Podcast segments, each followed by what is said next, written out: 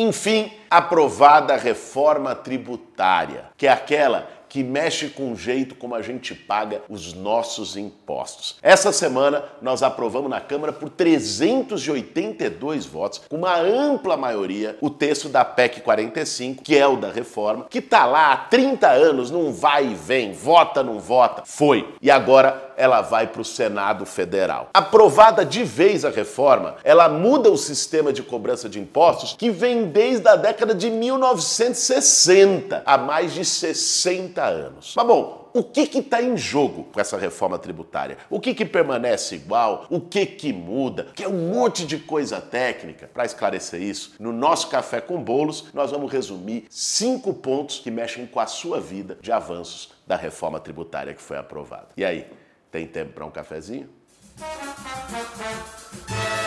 Para fazer um bom café, meu bem. Vamos lá, gente. Primeiro ponto. A reforma tributária aprovada, ela simplifica os impostos e dá mais transparência. Como é que é isso? Hoje tem cinco impostos que incidem sobre o consumo. O ISS, que é municipal, o ICMS, que é estadual, aí tem o PIS e COFINS federais, o IPI federal, uma sopa de letrinha de imposto que ninguém entende muito bem como é, que dificulta para o pequeno empreendedor para abrir seu negócio, que dá dinheiro de verdade só para advogado tributarista, que vai lá para poder fazer os litígios. Agora, esses cinco impostos vão ser reunidos num só. O IBS, Imposto de Bens e Serviços. Isso dá uma simplificação, maior estabilidade e permite também uma maior transparência. A partir da aprovação final da reforma, quando a gente for consumir uma coisa, comprar uma coisa, vai estar ali na nota fiscal. Quanto que a gente está pagando do produto em si e quanto que é o IBS, quanto que é o Imposto de Bens e Serviços serviços, que é a soma desses vários impostos que tem hoje. Melhora para o consumidor saber o quanto está pagando de tributo e melhora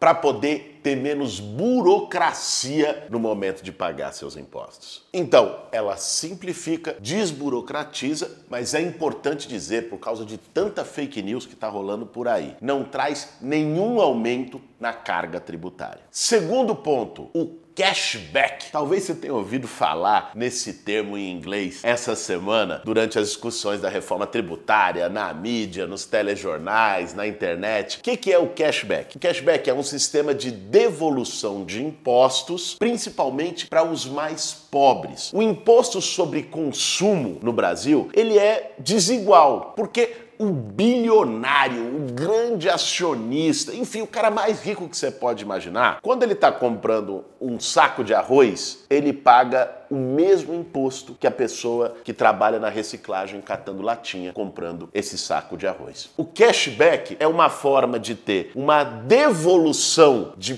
parte do imposto pago para as pessoas mais pobres, um retorno desse imposto. A forma como o cashback vai funcionar especificamente vai ser definida por um projeto de lei complementar que nós vamos aprovar no segundo semestre. Mas a PEC da reforma tributária já definiu que vai ter cashback para a gente começar a corrigir as distorções e reduzir o imposto sobre o consumo daqueles que têm menos. Terceiro ponto, o fim da farra das isenções e desonerações. Hoje pouca gente sabe, mas com o sistema tributário complexo que a gente tem, que todo mundo pode ir lá dar uma isenção, a isenção de imposto se torna balcão de negócio. Aquele setor econômico que tem mais força, mais capacidade de pressão, de lobby, vai lá, faz uma negociação com os deputados, com o prefeito, com o governador, quem quer que seja, e arruma uma isenção para ele. Pra vocês terem uma ideia do tamanho dessa distorção, já chegou ao ponto deles conseguirem botar como produto da cesta básica caviar, salmão, queijo suíço. Isso como uma manobra para que possa ter menor imposto para esses produtos, para que possa ter desoneração. Agora, isso nunca entrou na cesta básica de nenhum trabalhador. Essas distorções acabavam gerando também uma guerra fiscal. Por exemplo,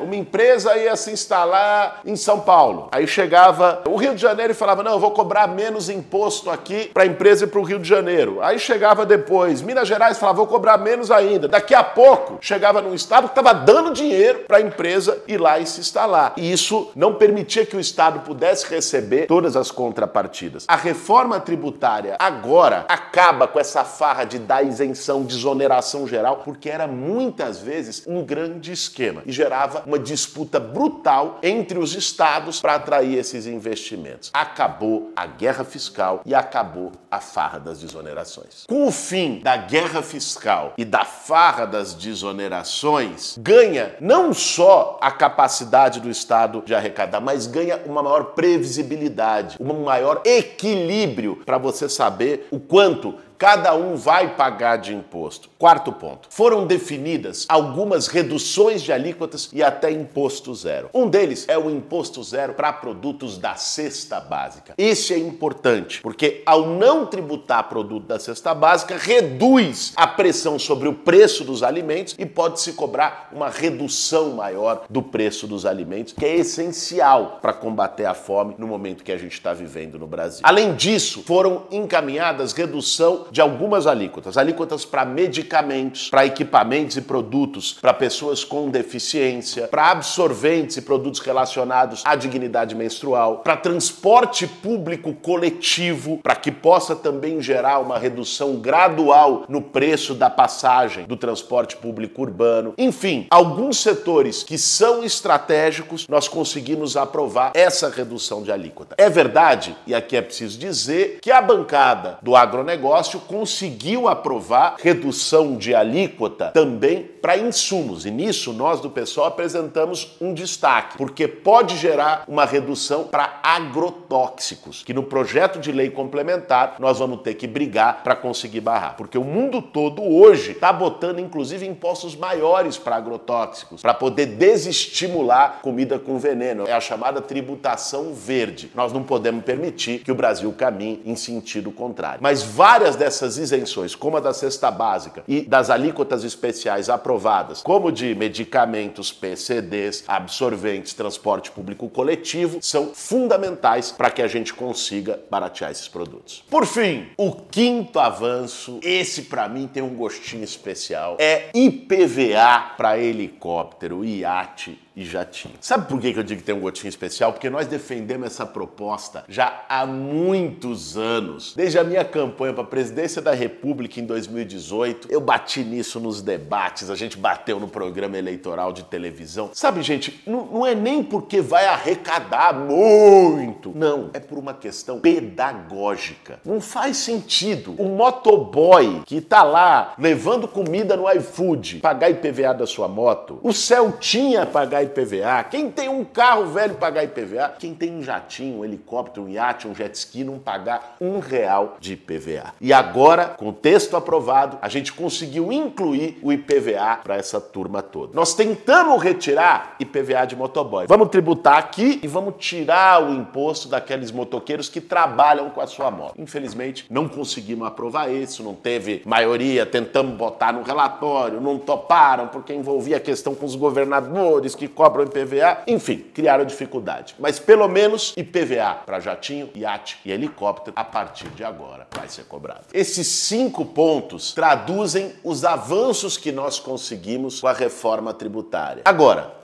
ainda tem muito por avançar. O projeto de uma reforma tributária justa e solidária que os movimentos sociais e a esquerda brasileira discute há muito tempo não foi nem de longe contemplado com a PEC 45 que foi aprovada. Nós vamos precisar agora entrar na segunda etapa, que não é discutir simplesmente imposto sobre consumo, que é o que o IBS, o que a gente aprovou essa semana, de algum modo simplifica e garante avanços. É a gente entrar na parte das altas rendas e patrimônios. É uma reforma que estava travada há 30 anos e por isso dá para entender a turma, o, também o meio que o êxtase, falar, porra, foi um avanço, saiu, finalmente saiu. Mas não é a nossa reforma ideal. E aqui nós precisamos dizer o português claro. Lucros e dividendos. É, o Brasil e a Estônia são os países que não cobram impostos sobre lucros e dividendos, que pega grandes acionistas, pessoas muito ricas. Imposto progressivo sobre herança, sobre grandes patrimônios. Não tem no nosso país. A alíquota máxima de herança é 8%. Sabe qual é nos Estados Unidos? Não estou falando aqui do comunismo. Estados Unidos, 40%.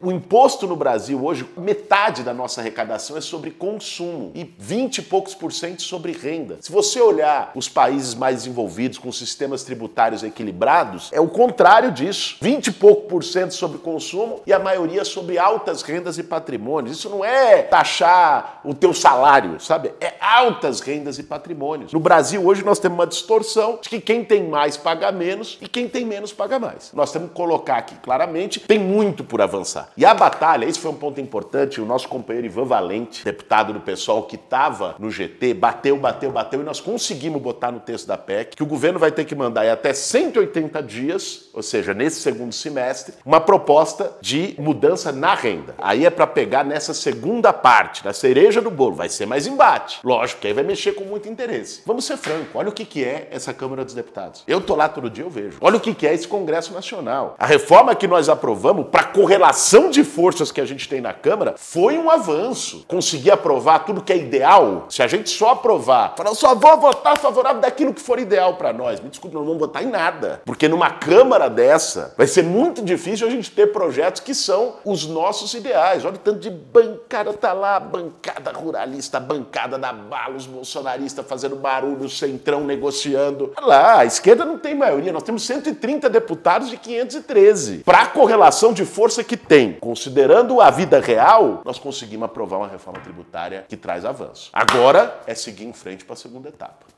Bom, gente, vencemos a batalha da simplificação dos impostos e conseguimos aprovar vários mecanismos positivos. Agora, no segundo semestre, tem a nova batalha, que é a gente conseguir mexer nas altas rendas, nos grandes patrimônios, na progressividade e tentar transformar a cobrança de imposto no Brasil em algo menos desigual. Hoje, e há muito tempo, o Estado brasileiro é um Robin Hood ao contrário, porque tira mais dos mais pobres e a partir de taxa de juros exorbitantes, escorchantes, como a que o Banco Central mantém ainda hoje, dá esse dinheiro para os mais ricos, para os bilionários, através do sistema de pagamento da dívida pública. Nós precisamos mudar essa lógica. E isso significa, sobretudo, a gente conseguir uma maior progressividade, reduzir os impostos sobre produção e consumo e aumentar impostos sobre altas rendas, grandes patrimônios, lucros e dividendos para poder fazer a compensação. A primeira batalha já foi. Agora é se preparar para a segunda. Esse foi mais um café com bolos. Para fazer um bom café, meu bem.